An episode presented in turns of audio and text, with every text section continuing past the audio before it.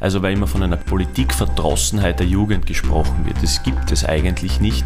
Man muss ihnen einfach nur oder der Jugend einfach die Chance geben, mitzugestalten und einfach Verantwortung zu übernehmen. Ich glaube, dass das einer der wichtigsten Punkte ist, die die Gesellschaft oder die äh, Älteren jetzt auch gesehen haben, dass die Jugend und die jüngeren Generationen da sehr wohl tolle Ideen haben, die einbringen wollen und Verantwortung übernehmen.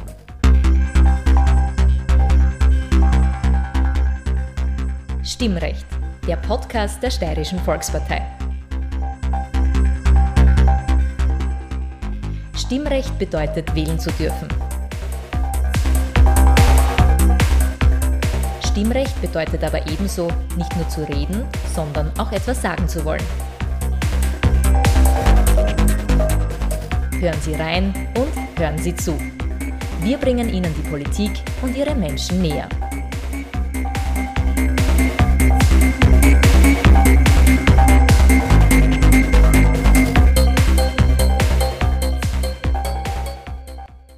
Tag, ich bin Peter Siegmund.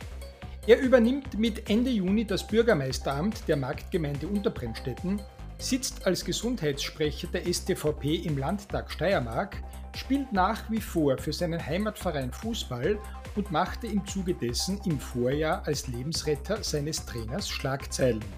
Der Arzt Matthias Bockhorn repräsentiert mit 29 Jahren das neue junge Gesicht der Politik und spricht hier unter anderem über verschiedenste Themen wie Erste Hilfe, seine Meinung zur Verflechtung von Graz und seinen Umlandgemeinden sowie den öffentlichen Verkehr in der Region. Und er redet Klartext über seine Sicht der Dinge, das Schwarzl Freizeitzentrum betreffend.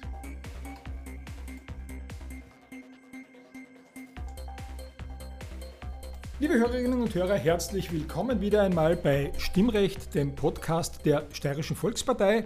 Heute aus dem Rathaus der Gemeinde Bremstetten. Bremstetten hat ein Rathaus, was für eine derartige Gemeinde ja nicht unbedingt Usus ist. Und mir gegenüber sitzt jemand, dessen Funktion auch nicht ganz gewöhnlich ist, denn jetzt, wo wir miteinander sprechen, ist er noch Vizebürgermeister. Wenn Sie, sehr geehrte Hörerinnen und Hörer, diesen Podcast hören, ist er vielleicht schon Bürgermeister der Gemeinde. Herzlich willkommen, Dr. Matthias Bockhorn. Herzlich willkommen. Sie sind, wie ich schon gesagt habe, momentan noch zweiter Mann in einer der Gemeinden, die im Grazer Umland doch einiges an Bedeutung haben, werden diese Funktion allerdings nicht mehr ausüben. Ich sage bewusst werden, weil wir am 21. Juni miteinander sprechen. Sie werden Bürgermeister. War das schon lange geplant? Warum ist das der Fall? Sie folgen großen Schuhen nach. Erzählen Sie uns ein bisschen was.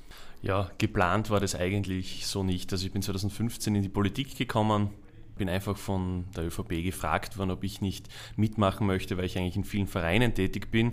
Und ich habe gesagt, ja, genau das würde mich interessieren. Ich will meine Gemeinde mitgestalten, ich will meine Ideen einbringen und dann hat sich das eigentlich so entwickelt, dass ich dann Ende 2017, Anfang 2018 erster Vizebürgermeister geworden bin und Ortsparteiobmann der ÖVP Bremstetten.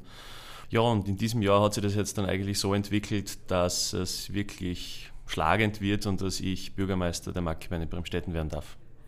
Es ist nicht so, dass wir alle steirischen Vizebürgermeister, die die ÖVP stellt, in den Podcast der STVP einladen. Bei Ihnen ist das ein bisschen anders. Erstens mit der Funktion, die Sie in ein paar Tagen ausüben und zweitens auch aufgrund einer anderen Geschichte, auf die wir ein bisschen später zu sprechen kommen.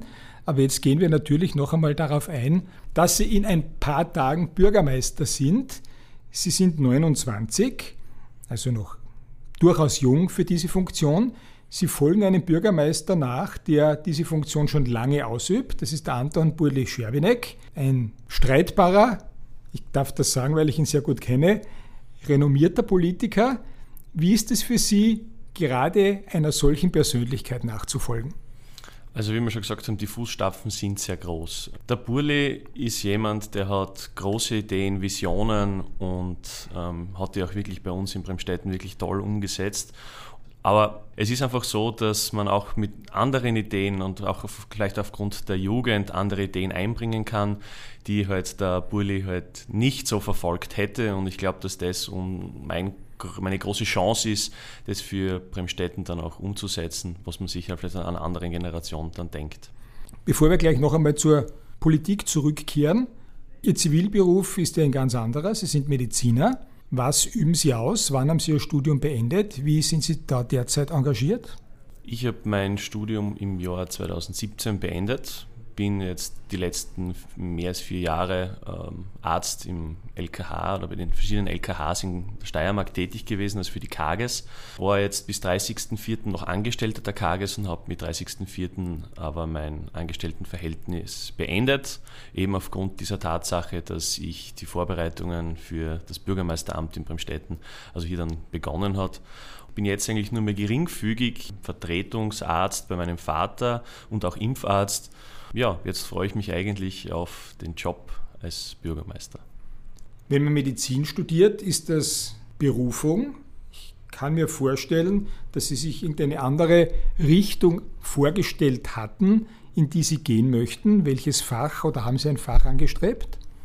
Bei mir war das ganz interessant. Ich wollte eigentlich nie Arzt werden. Also ich habe mit dem Beruf, außer dass mein Vater den ausgeübt hat, ich war auch nie in der Ordination mit, bis zum Alter von 12, 13 Jahren eigentlich nie wirklich interessiert. Ich wollte eigentlich immer zuerst Scheidungsanwalt werden, weil ich gedacht habe, 50% Scheidungsquote, da hat man dann immer was zu tun.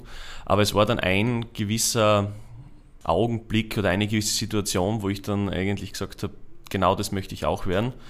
Das war an einem Nachmittag, es hat bei uns an der Haustür, am privaten Haustür, äh, wie wild äh, geläutet. Ich bin hinunter, habe zuerst gedacht, meine Mutter wird natürlich den Schlüssel vergessen haben und möchte dort irgendwie anschaut einen Stress, möchte rein. Ich mache dann die Tür auf und vor mir steht ein Mann mit einem Geschirrhangel voller Blut und schaut eigentlich nur auf seinen Finger und sagt, Herr Doktor, Herr Doktor, ich habe meinen Finger abgeschnitten. Ich habe dann eigentlich nur darauf gesagt, nein, ich bin nicht der Herr Doktor und ich kann Ihnen nur die Rettung rufen, das kann er da. Und in dem Moment fährt mein Vater beim Hof ein, schaut her und steigt schon mit dem Arztkoffer aus und kommt ganz entspannt zu mir, klopft mir auf die Schulter und sagt, Bur, das machen wir schon. Und ist mit dem Verletzten dann in die Ordination gegangen, hat ihn versorgt. Und ich habe mir in der Situation eigentlich nur gedacht, ich möchte in solchen Ausnahmesituationen auch so ruhig umgehen können, wie das mein Vater gemacht hat. Und das war für mich dann eigentlich die Entscheidung, eigentlich Arzt werden zu wollen tut es Ihnen jetzt nicht leid, dass Sie die, genau unter diesen Umständen, nämlich, dass Sie diesen Beruf jetzt nicht ausüben werden? Ich muss ehrlich sagen, ich habe also ich, ich, liebe meinen Arztberuf, ich liebe aber auch den Beruf, hier dann als Bürgermeister tätig zu sein.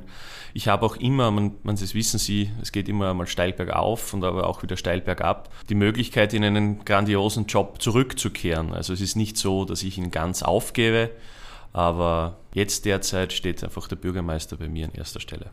Sind Sie verheiratet? Nein, ich bin in einer Beziehung seit mehr als sieben Jahren und glücklich und noch nicht verlobt und noch nicht verheiratet. Macht auch keinen großen Unterschied. Der Hintergrund der Frage ist ja, wie sieht Ihre Partnerin Ihre Entscheidung für dieses sehr anspruchsvolle und verantwortungsvolle Amt? Ja, es waren schon ein paar Gespräche zur Überzeugung notwendig, dass, dass ich das unbedingt ausüben möchte. Sie hat es natürlich auch mitbekommen, vor allem wo ich jetzt als Vizebürgermeister tätig war, dass das schon sehr zeitintensiv ist. Sie ist sehr verständnisvoll und da muss ich ehrlich sagen, da habe ich ein Glück gehabt, so jemanden erwischt zu haben. Den Job als Bürgermeister in Bremstetten anzutreten, hat ja noch eine zusätzliche Brisanz, möchte ich vielleicht sagen. Nach der Gemeindestrukturreform gab es ja doch einige Querelen in der Gemeinde, soweit ich das auch mitbekommen habe, obwohl ich nicht hier wohne. Es gab Abspaltungen, es gab Namenslisten, es gab Streitigkeiten, die über die Gemeindegrenzen hinaus eben bekannt geworden sind. Bei den letzten Wahlen war dann aber offensichtlich alles wieder in Ordnung. Es ist eine sehr starke ÖVP-Mehrheit, die jetzt regiert. Wie bekommt man denn sowas auf die Reihe? Ja, das hat sich im Rahmen der letzten Gemeinderatswahlperiode ergeben. Man hat einfach gesehen, die zuerst bestandenen Vorurteile konnten eigentlich ausgeräumt werden. Man hat sich auf eine Sachpolitik geeinigt und man war eigentlich nie weit auseinander. Es waren immer nur Kleinigkeiten, dass man gesagt hat, irgendwie man kommt nicht zusammen. Aber ich muss auch ehrlich sagen, da hat der Burli und die Ingrid und auch ich. Ingrid sehr, ist die Frau Baumhackel. Genau, die Ingrid ist die ehemalige Bürgermeisterin aus Zettling. Sehr gut dann zusammengearbeitet und haben dann schnell zueinander gefunden. Und ich muss auch sagen, ich bin mit dem Team, was wir jetzt zusammen sind, auf das bin ich sehr stolz. Und es ist ein tolles Team und es macht wirklich grandiose Arbeit. Ich habe im Zuge meiner Vorbereitungen auf dieses Gespräch auf einer Homepage ein Zitat von Ihnen gelesen, das möchte ich Ihnen jetzt näher bringen. Meine Visionen für unsere Gemeinde. Balance der Interessen. Eine Gemeinschaft funktioniert nur, wenn alle Gesellschaftsteile vertreten sind und auch die Interessen aller ausgewogen berücksichtigt werden und im Balance sind. Ende des Zitates. Das klingt jetzt sehr schön und sehr geschliffen und sehr gut formuliert. Jetzt sage ich einmal ganz frei von der Leber weg, aussagen tut es aber nicht viel. Was wollen Sie denn sagen damit? Was ich damit sagen wollte, ist das, ein 16-Jähriger hat in einer in der Marktgemeinde Bremstetten zum Beispiel andere Interessen als wie zum Beispiel ein 65-Jähriger oder eine 65-Jährige. Ähm, es ist einfach so, dass ich auf alle Gesellschaftsteile gleich schauen möchte und ihre Interessen vertreten will. Weil es kann nicht nur sein, dass man jetzt gerade die Ideen eines 16-Jährigen, die er sich wünscht, verfolgt, sondern muss auch aufpassen und, und auch die Ideen oder die Wünsche aller berücksichtigen. Genau das ist eigentlich das, was ich machen möchte. Ich möchte Bürgermeister für alle sein und nicht jetzt einen gewissen Teil der Gesellschaft da stark vertreten. Sie sind aber nicht nur Bürgermeister in Spee, von Bremstetten, sondern Sie sitzen ja auch im Landtag Steiermark seit Jänner 2020. Sie sind dort einer der jüngsten Abgeordneten des Landes und fungieren als Bereichssprecher für Gesundheit. Außerdem haben Sie Schwerpunkte Jugend, öffentlicher Verkehr, Ausbau der Breitbandinfrastruktur und des Schienennetzes sowie eine Frequenzerhöhung der öffentlichen Verkehrsmittel, wie ich gelesen habe. Das geht ja ziemlich quer durch den Gemüsegarten. Jetzt frage ich einmal, sind Ihre Interessen wirklich so breit gestreut oder ist es so im Landtag, dass man als Junge einfach nimmt, was man kriegt oder was noch offen ist? Also der Gesundheitssprecher, der ist ganz klar aufgrund meiner Ausbildung zustande gekommen und da muss ich sagen, es gibt sicher einfachere äh, Aufgaben, als in einer Gesundheitskrise Gesundheitssprecher einer Regierungspartei zu sein. Die anderen, die Infrastruktur, also öffentlicher Verkehr, äh, Breitbandinfrastruktur-Themen, sind Themen, die uns eigentlich auch in unserer Gemeinde, in unserem Bezirk sehr stark beschäftigen. Wir haben da wirklich als Land auch die ersten Schritte mit der Speedy gesetzt, um eben die Breitbandinfrastruktur auszubauen und vor allem für auch die Firmen bei uns in der Umgebung einfach viel zu machen. Es ist so, dass man einfach gesehen hat, vor allem jetzt in dieser Corona-Krise, dass das Breitband einfach eine Zukunftstechnologie ist, die wir jetzt einfach stark forcieren müssen, um einfach wettbewerbsfähig zu sein. Und es war immer für mich von Interesse, in der Digitalisierung voranzugehen und diese Themen eben weiterzuentwickeln, weil da dürfen wir nicht stehen bleiben und das Ganze vernachlässigen. Kommen wir zu einem anderen Thema. Sie sind auch sehr sportlich. Beim Steirischen Tennisverband sind Sie zwar verzeichnet, aber mit null Spielen. Wie das? Ja, das hat sich einmal aus der Bremstettener Meisterschaft ergeben, dass ich dort einfach mal mitgespielt habe und diese auch gewonnen habe, aber dann eigentlich den Tennissport eher den Rücken gekehrt habe und wieder zum Fußball zurückgekommen bin. Sie haben es gesagt, Ihre große sportliche Leidenschaft ist der Fußball. Ist auch ein Grund, dass wir gerade jetzt während der Euro mit Ihnen sprechen.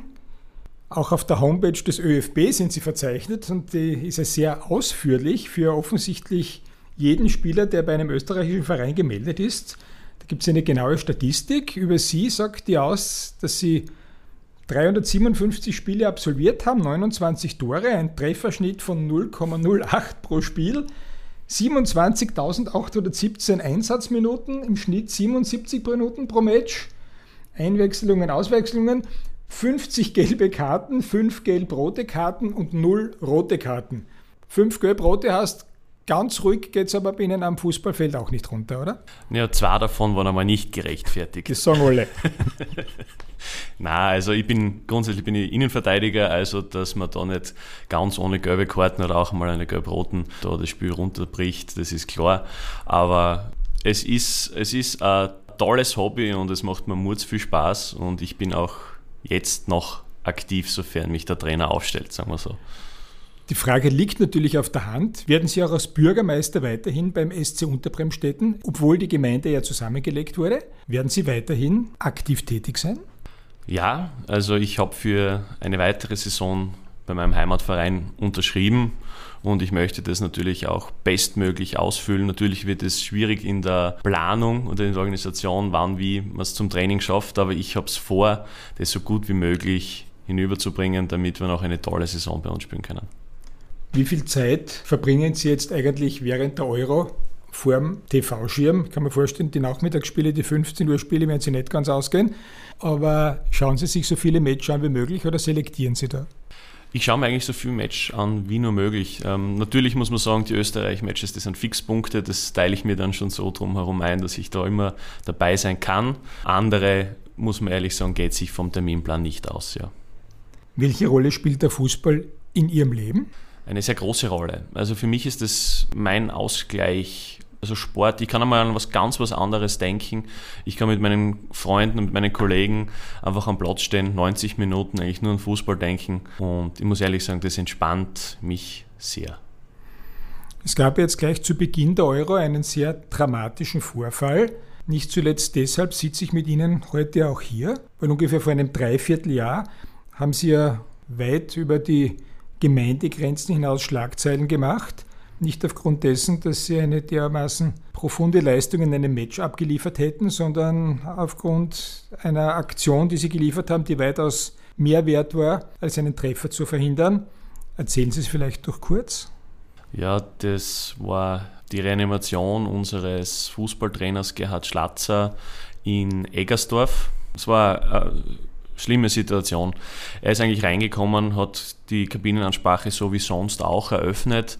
Dann haben wir schon gemerkt, irgendwas ist nicht ganz in Ordnung, irgendwas ist da im Busch. Dann ist er rausgegangen aus der Kabine und wir hätten uns einfach weiter umziehen sollen und eigentlich so wie immer. Und auf einmal rufen sie von draußen schon, holen mir eigentlich aus, dass es im Gerhard eben nicht gut geht. Ja, es ist dann so gewesen, dass er einen Herzstillstand hatte und wir ihn am Fußballplatz auf einer Liege begonnen haben, ihn zu reanimieren und ihn auch noch zweimal defibrillieren haben müssen. Dann gleichzeitig auch natürlich den Notarzt, den Notarzt Hubschrauber verständigen müssen und ihn dann halt ins LKH Graz zu fliegen. Und das Ganze in Turnschuhen, ah, in Fußballschuhen und mit dem Dress. Ist aber alles gut ausgegangen? Es ist alles gut ausgegangen. Er steht bei uns wieder auf der Seite. Er trainiert auch ab und zu mit. Er hat einen Defibrillator eingebaut bekommen und er ist ein Gaudewipfel wie eh und je. Auch das ist der Spagat zu dem Thema, über das ich mit Ihnen sprechen möchte. Eingebauter Defibrillator. Das wird oder wurde auch beim dänischen Fußballer Christian Eriksen gemacht, der ja im ersten Match zusammengebrochen ist und, wie ich den Medien entnommen habe, bereits verstorben war und wieder ins Leben zurückgeholt wurde. Sie haben das Spiel, glaube ich, gesehen, haben Sie mir vorher gesagt. Was ist denn da in Ihnen vorgegangen? Was geht da vor? Sehen Sie das professionell? Bricht da alles wieder auf, was da vor einem halben oder einem Dreivierteljahr in Eckersdorf war? Wie ist das für Sie? Ich würde sagen beides. Also einerseits natürlich kommen die, äh, die, Erinnerungen zurück vom Spiel gegen Eggersdorf. Andererseits, man denkt aber als Mediziner anders, weil man geht die Algorithmen durch, man denkt nach, wie kann man dem Patienten oder eben jetzt dem Fußballer da helfen. Und das sind eigentlich die zwei Sachen, die mir durch den Kopf geschossen sind, wo ich das dort live gesehen habe.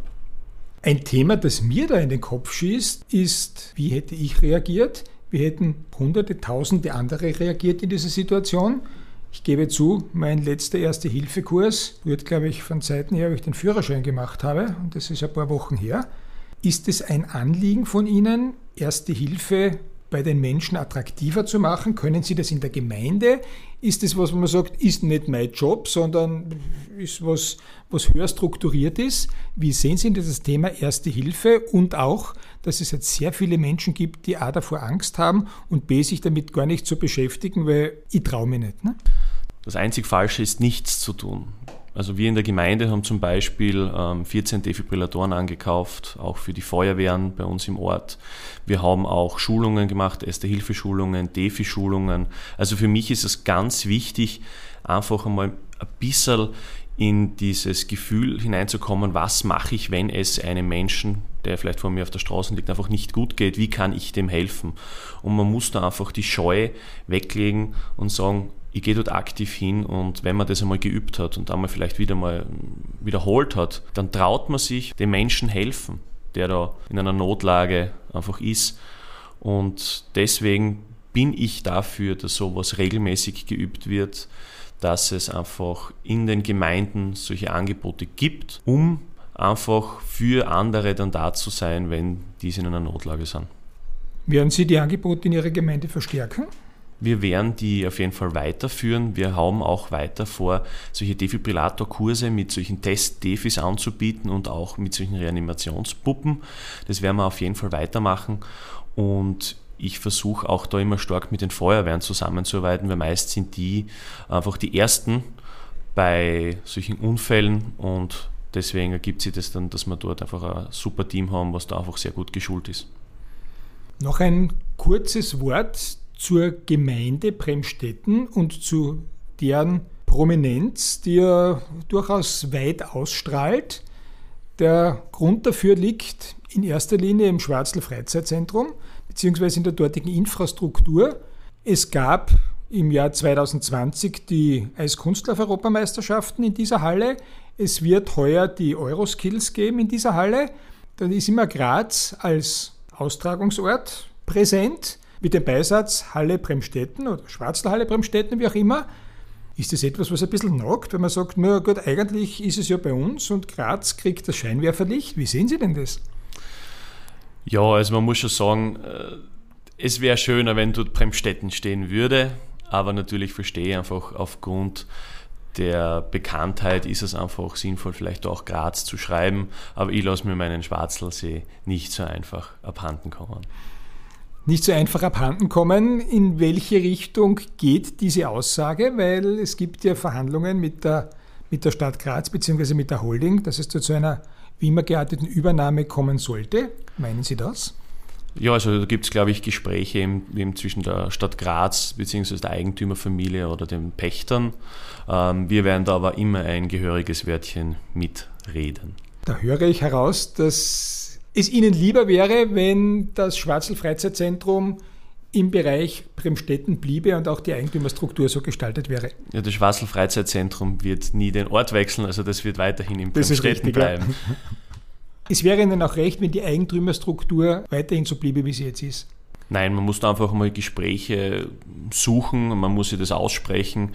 Es spricht da jetzt gegen die eine oder gegen die andere Variante nichts, aber man muss auch als Standortgemeinde sagen, dass wir einfach aufgrund des Bauens oder der Bauverhandlungen da auch immer mitzureden haben.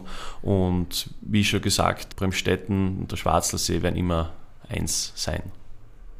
Kommen wir noch einmal zurück zur Politik. Sie werden jetzt mit 29 Bürgermeister. Wir haben einen 34 Jahre alten Bundeskanzler. Sanna Marin ist mit 35 finnische Premierministerin. Wird die Politik im Allgemeinen jünger und wird es für junge Menschen, die Verantwortung übernehmen wollen, vielleicht in Zukunft leichter sein, das zu tun, weil es nicht mehr so viele Platzhirsche gibt, dass die Politik jünger wird, ist auf jeden Fall ein Schritt, finde ich, auch in die richtige Richtung. ich habe es vorher schon kurz anklingen lassen. Es ist einfach wichtig, Interessen aus, der, aus jeglichen Gesellschaftsteilen äh, vertreten zu haben und ich denke, also weil immer von einer Politikverdrossenheit der Jugend gesprochen wird, das gibt es eigentlich nicht. Man muss ihnen einfach nur oder der Jugend einfach die Chance geben, mitzugestalten und einfach Verantwortung zu übernehmen. Ich glaube, dass das einer der wichtigsten Punkte ist, die die Gesellschaft oder die ähm, Älteren jetzt auch gesehen haben, dass die Jugend und die jüngeren Generationen da sehr wohl tolle Ideen haben, die einbringen wollen und Verantwortung übernehmen wollen. Also weil immer von einer Politikverdrossenheit der Jugend gesprochen wird. Das gibt es eigentlich nicht. Man muss ihnen einfach nur oder der Jugend einfach die Chance geben, mitzugestalten und einfach Verantwortung zu übernehmen. Ich glaube, dass das einer der wichtigsten Punkte ist, die die Gesellschaft oder die ähm, Älteren jetzt auch gesehen haben, dass die Jugend und die jüngeren Generationen da sehr wohl tolle Ideen haben, die einbringen wollen und Verantwortung übernehmen wollen. Aber auch, muss ich ehrlich sagen, soweit, also weil immer von einer Politikverdrossenheit der Jugend gesprochen wird. Das gibt es eigentlich nicht. Man muss ihnen einfach nur oder der Jugend einfach die Chance geben, mitzugestalten und einfach Verantwortung zu übernehmen. Ich glaube, dass das einer der wichtigsten Punkte ist, die die Gesellschaft oder die ähm, Älteren jetzt auch gesehen haben, dass die Jugend und die jüngeren Generationen da sehr wohl tolle Ideen haben, die einbringen wollen und Verantwortung übernehmen wollen. Sie stehen jetzt an einer der Umlandgemeinden von Graz vor. Wie glauben Sie denn, dass Graz und sein Umland in 10 oder 20 Jahren strukturiert sein werden? Wird es ein Zusammenwachsen zu einem Großgraz geben? Also ein Zusammenwachsen, ich glaube, das gibt es jetzt schon. Also wenn man sich da gewisse Grenzen anschaut, da merkt man eigentlich gar nicht, ob man von der einen Gemeinde in die Stadt fährt, weil das einfach schon zusammengewachsen ist. Dennoch glaube ich, dass eine Untergliederung eben in Stadt und Umland äh, auch Vorteile hat und man dieses auch so beibehalten sollte. Das heißt, Sie würden sich wünschen, dass die Umlandgemeinden eigenständig bleiben und dass es da nicht, wie sich ja andere Menschen das wünschen, zu einem Konglomerat kommt und Graz dann einen Umfang von in 20, 30 Jahren 500.000, 600.000 Einwohnern hat? Man muss das Gesamt denken.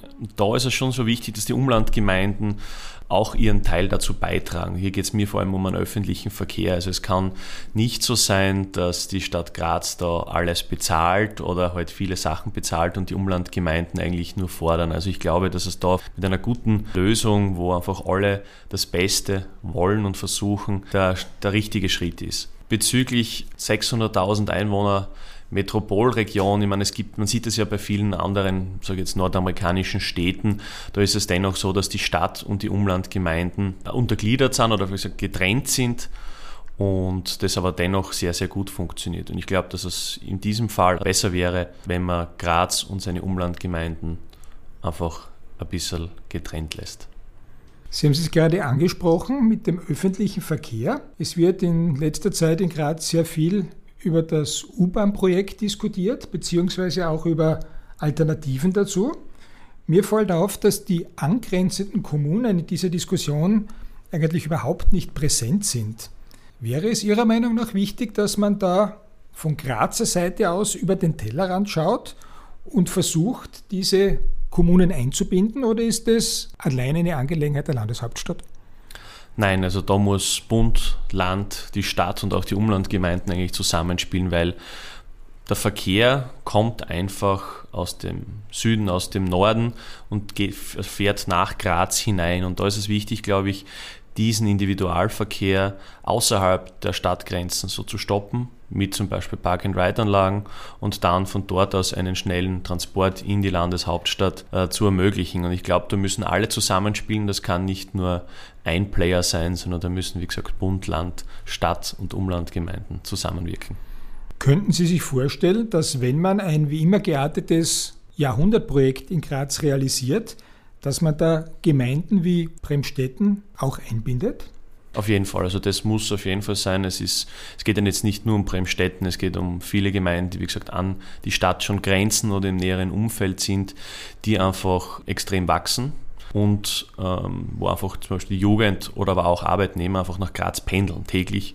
Und da ist es einfach wichtig, ein Gesamtkonzept für den Großraum Graz, Graz Umgebung zu entwickeln, wo man eben solche Ströme dann besser koordinieren kann und einen reibungslosen öffentlichen Verkehr und Ablauf einfach zusammenbringen muss in Zukunft. Was würden Sie sich für Ihre Gemeinde wünschen, wenn da jetzt die Fee säße und sagt, Herr Dr. Bockhorn, Suchen Sie sich was aus. Was wäre für Sie großartig, was ich Ihnen am öffentlichen Verkehr schenken könnte? Dann würde ich direkt auf dem Hauptplatz die U-Bahn von Graz herausfahren lassen. Das wäre wahrscheinlich etwas, was sich andere Umlandgemeinden auch wünschen, aber das ist ja das, was ich eigentlich angeschnitten habe mit meiner Frage. Es gibt auch noch viele andere Projekte, was vielleicht für die Umlandgemeinden wichtiger sind. Wir haben jetzt einen guten Vertikalverkehr eigentlich nach Graz, aber wir haben keinen Horizontalverkehr. Das heißt, wir kommen eigentlich ganz schlecht, das ist das Beispiel von Bremstetten nach Karlsdorf. Und da tut sich jetzt Gott sei Dank mit dem Ablauf der Konzessionen im öffentlichen Verkehr im nächsten Jahr sehr viel. Also wir haben vor allem jetzt, ich kann es jetzt vom Südwesten heraus sagen, ganz tolle Linienführungen, eben wie gesagt, in die Nachbargemeinden, ob das jetzt eben Vilkirchen, Karlsdorf oder Liebach ist und ähm, da tut sich wirklich einiges. Grundsätzlich muss ich sagen, die Verkehrstaktung nach Graz mit dem Bahnhof und mit den Linien, die da unterwegs sind, ist sehr gut. Aber wie gesagt, da in diesem anderen, in dem Horizontalverkehr, das ist noch was, wo wir ein bisschen Aufholbedarf haben. Wie groß der Aufholbedarf ist, den die Gemeinde Bremstetten hat, wissen Sie besser als ich und falls es da Defizite gibt, werden Sie sicher daran arbeiten, die auszugleichen. Ich wünsche Ihnen für Ihre Aufgabe, die ja wirklich sehr verantwortungsvoll ist, das Allerbeste. Ich wünsche Ihnen für Ihre fußballerische Laufbahn möglichst wenig gelbe, gelb-rote und rote Karten, vor allem verletzungsfrei zu bleiben und dass Sie einen derartigen Einsatz, wie Sie ihn im Vorjahr in Eckersdorf hatten, wirklich nie mehr erleben müssen. Alles Gute, Herr Dr. Bockhorn, für Ihre Zukunft. Dankeschön. Ich bedanke mich bei Ihnen dafür, dass Sie heute zu Gast waren. Und bei Ihnen, liebe Hörerinnen und Hörer, bedanke ich mich wieder einmal für Ihr Interesse an Stimmrecht, dem Podcast der Steirischen Volkspartei. Seien Sie gespannt darauf, wen wir Ihnen in der nächsten Folge präsentieren.